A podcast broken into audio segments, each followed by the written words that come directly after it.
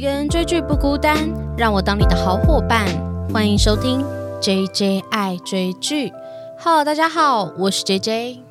本集节目呢，其实跟上周五一样，有参与一个 Podcaster 们的串联活动，叫做 Wonderful Land Team Podcast 挺同游串联活动。这个活动的主旨呢，就是因为每一年的十月啊，其实是台湾的同志游行月，但今年因为疫情的关系，各地原本会举办的同志游行都取消了。那好家在呢，台北还算是疫情控制的还 OK，所以原先预计呢，在十月三十号台北举办的台湾同志大游。行应该还是会如期举行哦。这个活动呢，主要由我们线上四十个 podcaster 一起做大串联。那活动的时间是九月十三到十月十号，每一周。都会有不一样关于性别平权的议题出现。那要去哪里收听到所有人的活动内容呢？除了去我的 IG 搜寻 JJ 爱追剧，我会贴上其他参与的 Podcast 呢之外，也可以去 Spotify 搜寻串联同名的播放清单。那这个名字叫做 Wonderful Landing Podcast，听同游串联活动。那你就可以收听到这次所有串联的 Podcast 喽。除了 Spotify 之外呢 s o n APP 会在十月十八到。十月二十四之间呢，会跟 Wonderful Land 听 Podcast 听同游做策展联名活动。那在 Song APP 呢，一样也可以听到完整的串联单集内容，只要下载进首页就可以轻松收听。那此外，其实 Song APP 呢也有一个 On Air 语音直播功能，可以尽情的畅聊同游友善日常的大小事。也欢迎大家可以去下载 Song On APP。那这周的这个串联主题呢是台南的彩虹游行，台南。彩虹游行呢，将会在二零二二年的三四月举办，之后会推出一系列精彩的行前活动。那当然还有大家最期待的设计师精心设计的义卖品。更多详细的资讯，也欢迎可以追踪台南彩虹游行的脸书和 IG 哦。今天这一集呢，因为我上一周就是用台剧毕业楼来聊聊，就是。台湾人的这个爱情观。那这一周啊，其实我是刚过完中秋连假来录制这个节目的，然后我就想要分享一个我在中秋连假的时候看到一个非常喜欢的 BL 剧。我真的要再次声明，我还算是一个 BL 幼幼班，我只是该怎么样？就对我来说，我不会去挑说这个剧到底是不是 BL，就是只要它的题材是有吸引到我的，我都蛮愿意去尝试的。但是我也知道，其实有些听众可能。不是这么喜欢 BL 剧的。那今天我要来介绍这一部，我觉得大家可以抛开。毕业楼的视角，就是我们单纯的来看，就是日本人的嗯爱情观吗？说是日本人吗？因为我觉得我在看不同国家的片单的时候呢，我都觉得哎，制作的风格跟剧情的内容其实真的差异度很大。那今天我要聊这一部叫做《情色小说家》，我真的觉得我近期就是看的这个口味会不会太重？就如果大家有听到我之前什么下辈子我再好好过啊，或者是毕业楼系列啊，好像感觉都有一点。肉欲哦，像之前还有那个十九禁的无法抗拒的他，其实我本身真的没有这么肉欲，而且如果大家有认真听我的。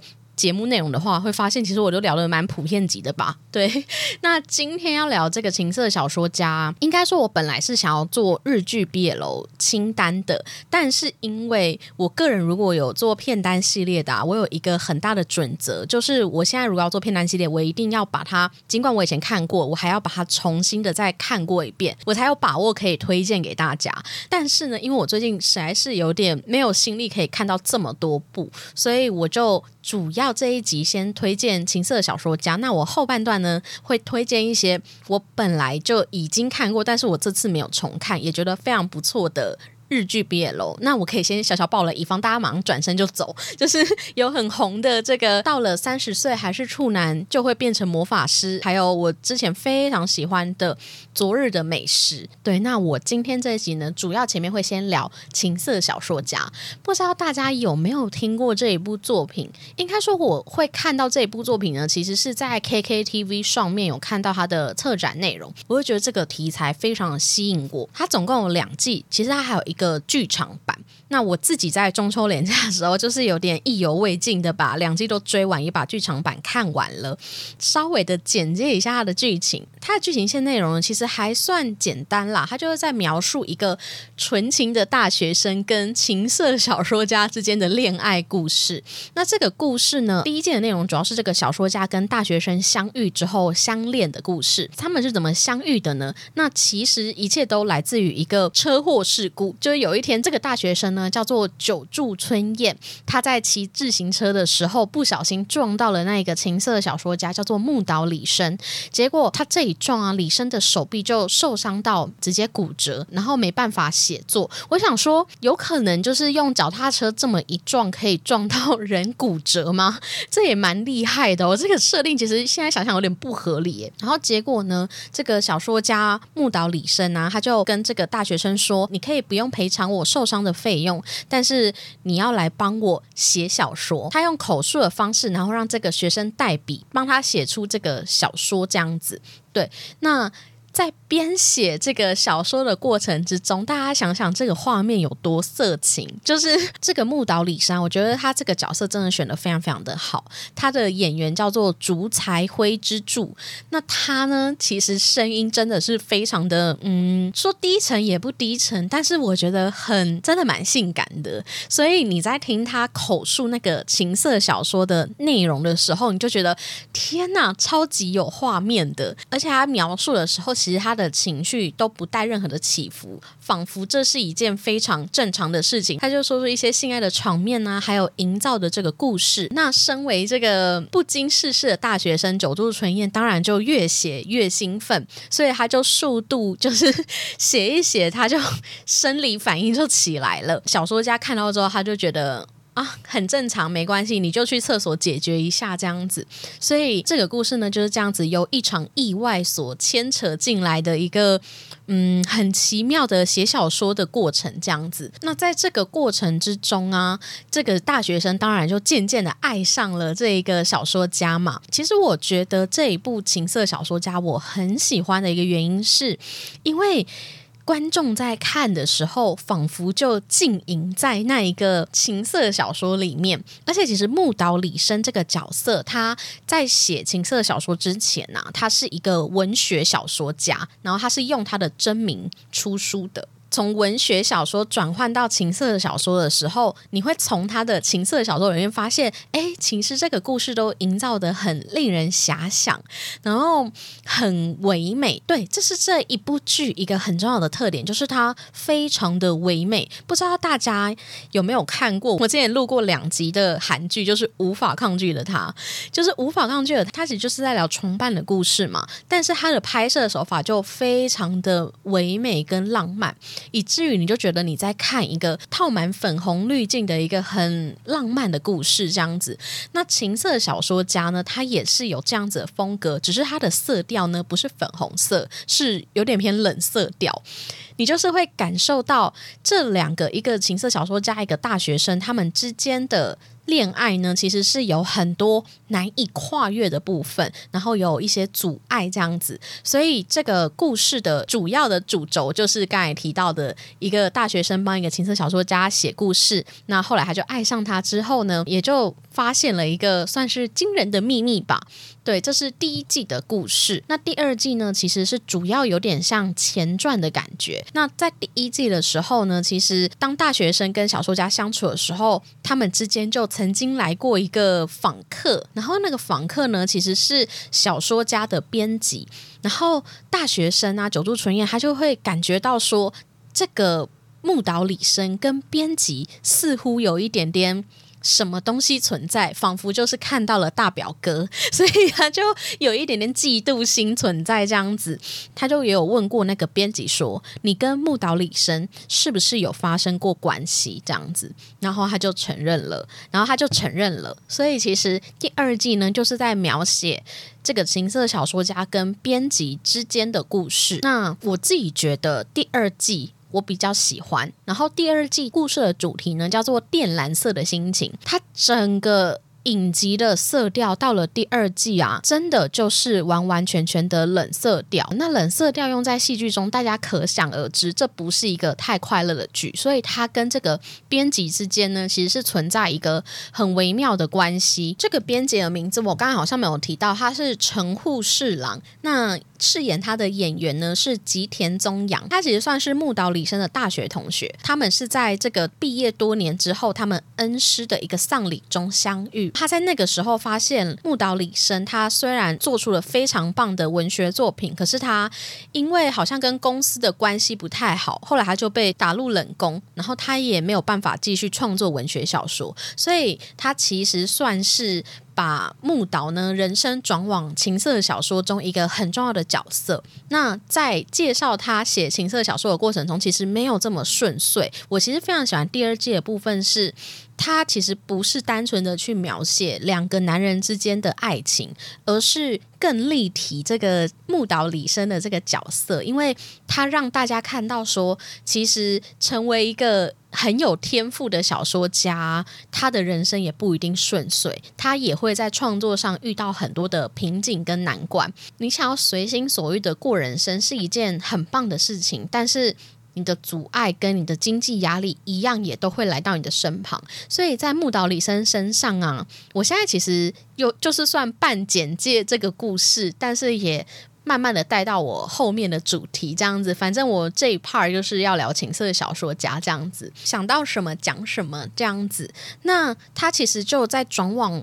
情色小说家的路上其实没有这么的通顺，一来他也要跨越自己的心理障碍，就是大家也知道，感觉情色小说不是一个这么入流的东西吗？这是他本来的思想。但是在他看过一些老师的作品之后，他感受到，哎，其实情色小说的撰写没有这么容易。那他在后来呢，其实去拜了一个情色小说大师为师，叫做浦生田玉夫。那他其实就担任他的助手的期间呢，他就见渐渐学习如何去写出一个不错的情色小说，但是其实我觉得这部戏真的第二季我非常喜欢的原因是，它除了就是描写刚才提到这叫靛蓝色的心情嘛，就是它其实有一点像在疗伤的感觉。一来呢，它里面提到了第一个是木岛李生，他身为一个小说家，他要转换跑道的时候，他的。心情的障碍是很大的。第二个是他其实，在文学小说上本来就遇到了很大的难关跟挫折。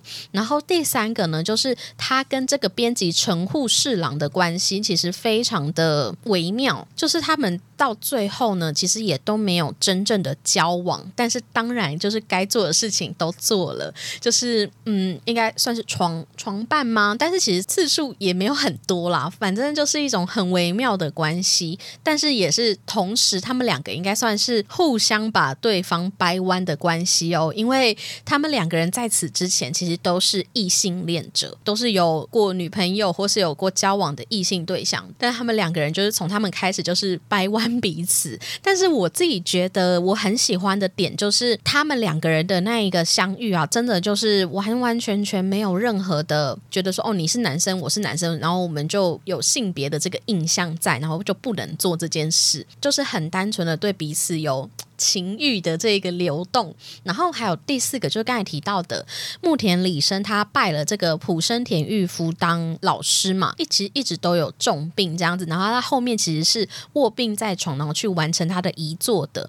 那他在后续的时候，老师其实一直在叫这个李生说：“你可以不用再照顾我了，没有关系。”第四个我很喜欢点是李生他一直来跟他爸爸的关系非常的不好，那他们的不好也很多点可以聊，哦因为。他跟他爸爸不好关系，是因为他爸爸是出生在这个务农的世家，那他完全不理解这一个。富有文学艺术天赋的小孩，所以他跟他爸爸之间也不是说真的是情感上的不好，而是两个人就身处在不同的价值观跟世代，所以也不会想要去勉强彼此。但是后来关系就非常的恶化，然后他爸爸其实最后生病的时候，他是没有陪在他爸爸身边的，所以他为什么后来会急于要照顾这个普生田玉夫老师呢？就是因为他想要去弥补他对于他爸爸的遗憾。这样子，大家有没有觉得第二部的情节我描写的非常细节？因为我真的还蛮喜欢第二部的议题，它其实不是单纯毕业楼。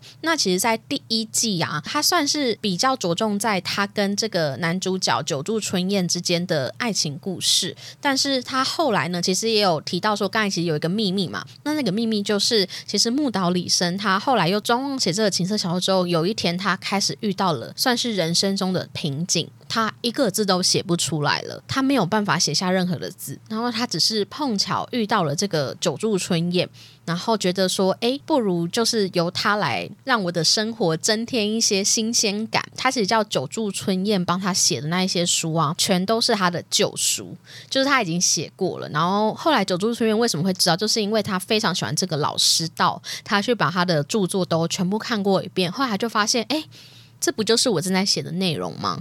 对，所以其实情色小说家，我觉得他我很喜欢他的原因是他已经不是嗯很单纯的爱情故事，而是他融入了很多我们身为人会遇到的一些问题。然后像我算是一个非常非常资浅的嗯 podcast 的创作者嘛，我在看这个木岛李生的过程的时候，我就觉得诶蛮有感触的，就是他在创作上会遇到瓶颈，还有。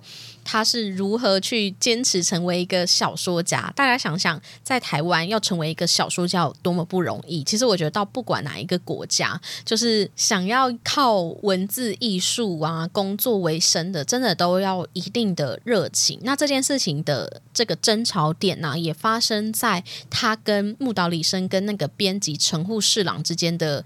摩擦身上，因为这个陈户侍郎啊，他跟木岛李生他们两个是同学嘛，所以可想而知，他们其实都是文学相关的系所毕业的。那本来这个陈户侍郎他也是想要当小说家，但是当他看到了木岛李生的小说之后，他就把他所写的小说全部撕掉，因为他觉得他所向往的那个世界已经出现了。就是他在木岛李生的作品上看到了他梦想的地方，然后这个地方仿佛是他永远都达不了的。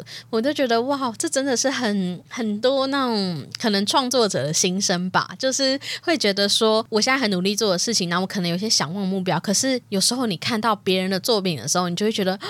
天呐，为什么他可以做的这么的好？那我还有需要再继续做吗？这这一块都已经有一些很厉害的人了，我还有必须存在在这里的理由吗？所以其实我在看这一部剧的时候，我又想到了我之前第一季的最后一集啊，聊的这个喜剧开场。其实有非常多的听众来找我聊喜剧开场，诶，然后也有在下面留言，就是诶，大家可以去 IG 搜寻接下来 A 追剧，或是在 Apple Podcast 或 Mr. Box 底下。留言我都会看，然后也都会尽量的回复。可以主要去 IG 找我，我比较会马上及时回应这样子。喜剧开场，它其实也是在讲说很有信念跟梦想的喜剧演员的故事，但是这个故事呢，宗旨是教你。如何放弃你的梦想？对，所以其实我在看这个情色小说家的时候啊，你也会看到说，其实这个主角他虽然很有天赋，可是他也会遇到创作的瓶颈。然后在他身边的这个编辑呢，他也有这样子的热情，可是在他面前就是有这么强大的存在，他有什么办法可以去跨越他？他没有，所以他后来转做了另一个职业，这样子。对，所以其实呃，我自己非常非常喜欢情色小说。作家的原因是，就是我觉得他描述的层面其实都很细腻。那最后那个电影版呢，我觉得算是可看可不看啦。其实也是可以看，它算是有一点番外篇。然后它主要是在讲木岛李生跟久住春燕之间的，就是他们谈了恋爱之后的故事这样子。但我觉得一定要把影集看完再去看这个剧场版。会比较合适一点，因为他们之间是有连贯性的。我刚才提到说，就是除了情色小说家他在描写这个创作啊，还有爱情方面非常的细腻，还有他的色调很唯美之外呢，其实我觉得他们的那个肢体碰触绝对不会让大家失望。这是他们该亲的、该做的都很有诚意。你在看这个叫情色小说的，我觉得我在看的时候，我不知道大家有没有看过一些就是所谓的。好啦，就是情色文学啊，或是什么，就是比较有一点黄色小说、黄色漫画这种感觉的时候，你在看这一些文字作品或者是漫画、图画的时候，他们其实前面都会有一点铺陈，然后那个铺陈会让你有一点。觉得心痒痒，会想说，哎，什么时候要开始来到那个重头戏这样子？然后就他们会酝酿一些很暧昧的氛围嘛，到一个关键的那个时刻点的时候，他就会爆发，就是他们的情欲之间就会大爆发，然后就会开始做一些呃。事情 对做一些事情，因因为其实最近啊，我让我的就是家人知道我有这个 podcast 节目，所以此后呢，我在聊这一些有点 十八禁的内容的时候，我都要小心用词遣字。所以大家如果觉得哎听得很不过瘾的话，大家请见谅，因为有可能就是我的家人们会听到很尴尬。对，大家大概可以意会到就好了，我就尽量把它留成普遍级啊，请见谅，请见谅。在看这一部作品的时候，就很像在看这样子，很有这个暧昧氛围。然后到那个关键点的时候，那个情欲的喷发是很出乎你想象的。这一部作品的主轴在讲情色小说，我们看的观众呢，也很像在阅读一本情色小说一样。这我感觉你真的要所有的听众可以去看看。我觉得这个就叫什么所谓的沉浸式体验吗？就是 你仿佛在四 D 的观看情色小说的感觉。真的很建议大家可以去看这一部，因为它总共一季才六集，然后一集也才二十几分钟，就非常非常短。我大概半天我就看完了吧，两季也就十二集而已。对，所以他的肢体碰触啊，对于我来说，我觉得是跟台剧的毕业楼有一些不太一样的地方。因为我觉得有时候台湾的毕业楼啊，有一些些他们其实会必须靠肢体碰触来告诉你我爱你这件事情。可是我还蛮喜欢日剧，那其实完全不是不行，但是我觉得这就跟日本的毕业楼有一个很大的差异，就是我觉得日本可能他们对于同志之类的也不像台湾。湾跟泰国这么开放了，所以在碰触上可能会有一些收敛。那本身其实我觉得不只是 BL，在看日剧的爱情类型的时候，其实我也都觉得他们之间的关系都很所谓的嗯相敬如宾嘛。就是其实他们本来就不太会在肢体的碰触上有真的非常激烈的这一种感觉，所以我觉得他们会在情节啊、对话，还有一些很细微的动作去。描写他们之间是有相爱的这一个感觉，然后那一个最后的肢体碰触激烈的这个。床战呐之类，我都觉得来的非常的刚好。就像台剧，它可能必须靠拥抱、接吻来告诉你哦，我爱你。但是在日本呢，他会，你已经从他的言语中感受到他们两个是浓浓的爱着彼此的。那一个最后的肢体碰触，就是一种已经爱到密不可分，就很想要跟你交融为一体的这一种感觉。所以我自己觉得。日本的毕业楼算是看的蛮有嗯遐想的，对情色小说家算是我目前看到最喜欢的。后面呢，我就来稍微的推荐一些我其实也有看过，但是没有重看过的东西。我就因为我只要看过的东西，我会有一些印象，但是。很多细节我真的会忘记，我记性很差，所以我就想说当片尾的推荐的这种感觉。那如果要提到日剧毕业楼啊，那就一定要提到是二零二零年真的是红片，就是大街小巷的一部毕业楼剧。如果三十岁还是处男，似乎就能成为魔法师。那其实这一部也是我日剧毕业楼的。入门做啦，我后面呢会在我的资讯栏放上我之前跟我的朋友阿芳一起聊的毕业楼片单系列，因为其实我在那一部里面就已经有跟阿芳讨论过这个《樱桃魔法》这一部日剧，所以其实我后面要提的也都大多都是在那一个 podcast 里面就是有提过了。但是因为这一集想说，其实我可以把日剧的毕业楼都稍微的串成一集来聊这样子。其实这一部啊，如果三十岁还是处男，似乎就能成为魔法师，他的。的日剧的翻译有人翻《樱桃魔法》，我就用《樱桃魔法》来讲好了，因为他他那个剧名真的超长的，就是他在讲说，到了三十岁啊，还是处男的一个男生，他叫做安达清。结果他过了三十岁那一刻呢，突然就获得了一个奇妙的能力，就是他可以知道他碰触到的这个人心里在想什么。他后来呢，就借由这个能力呢，就不小心读到了跟他一起。在公司的同事非常厉害的帅哥同事黑泽优一的内心，他就发现说啊，我居然被黑泽优一喜欢了，所以这就是一个嗯很可爱的拥有一个很有趣的魔法，然后被学霸喜欢上的故事，这样子就蛮好玩的。就是因为我觉得我在这一部日剧里面啊，看到跟情色小说家是有一点类似的感觉，因为在这一部日剧里，它是更直接的设定说，里面的一个男主角啊，他只要触碰到另一个人，他就可以读到他的内心嘛。那这一个触碰啊，就显得非常非常的重要，因为安达清就会开始非常害怕说，我要不要去碰到别人？那大家也知道，刚才前面提到，就是。毕业楼剧系列啊，那一个触碰其实是一个很重要的元素，就是去证明我爱不爱你的元素嘛。《樱桃魔法》这部日剧啊，安达星他只要每碰触到黑泽优一一次，他就会感受到一次爱，所以他那个触碰就很好玩，就是他不像别人需要靠拥抱、接吻，他就可以得知别人的爱情的想法。他只要轻轻的一碰，他就知道了。这样子触碰就成为一个很有趣的设定，就是他到底要不要碰他？那他知道了之后，他开始就会。依赖着这一个魔法去理解一个人的真心，这样子。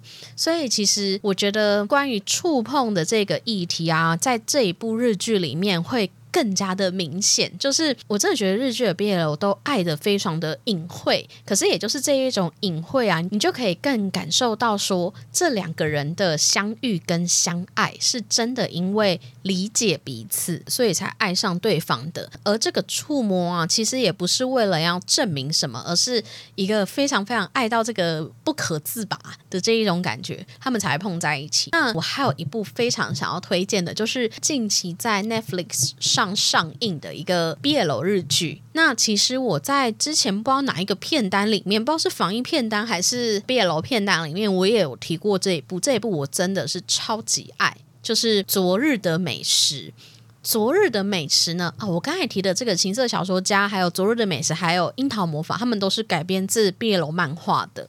非常非常喜欢他的原因是，他甚至没有触碰在一起哦。我真的记得我看了所有的集数到后面，他们两个人可能只有拥抱在一起吧，非常的不可思议。就是整个爱情戏呢，它不靠任何的触碰，然后他们就完完整整可以演出他们之间。爱的那个浓烈的程度。昨日的美食，他的演员是由西岛秀俊所饰演的石朗，然后内野圣阳所饰演史吹贤二。那这个石朗啊，他是一个律师；这个贤二，他其实是一个美法师。这两个荧光从他的职业感觉出来，就是一个是一个蛮震惊，然后一板一眼做事情的人。但是美法师也算是一种创作艺术者嘛，对吧？所以他的这个风格呢，都比较。